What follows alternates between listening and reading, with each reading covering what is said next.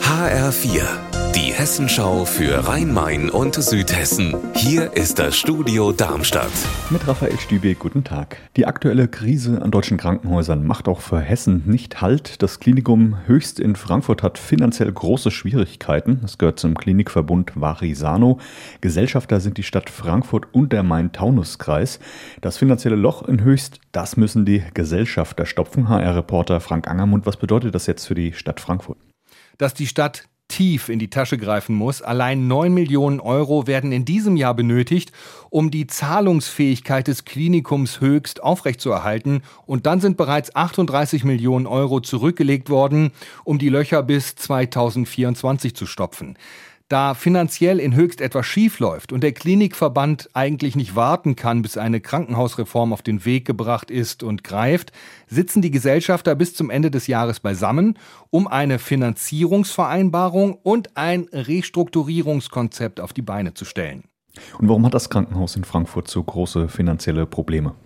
Frankfurts Kämmerer Bastian Bergerhoff hat mir gesagt, Krankenhäuser hätten leider häufig ein ziemlich dünnes Liquiditätspolster. Dies müsse in Höchst geändert werden.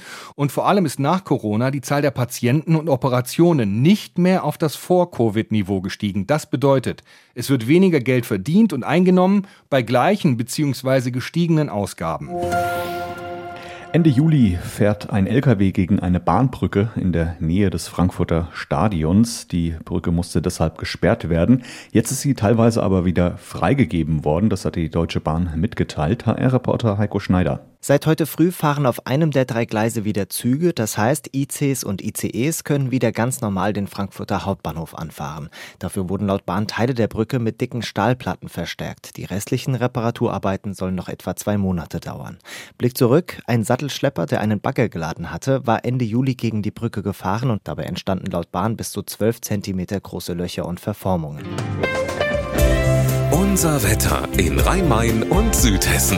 Die Sonne scheint auch heute wieder von früh bis spät von einem wolkenlosen Himmel und erwärmt die Luft am Nachmittag noch bis auf 31 Grad. 25 Grad sind es aktuell in Wald im Spermbach im Rheingau-Taunus-Kreis und 25 Grad auch in Schöneck im Main-Kinzig-Kreis.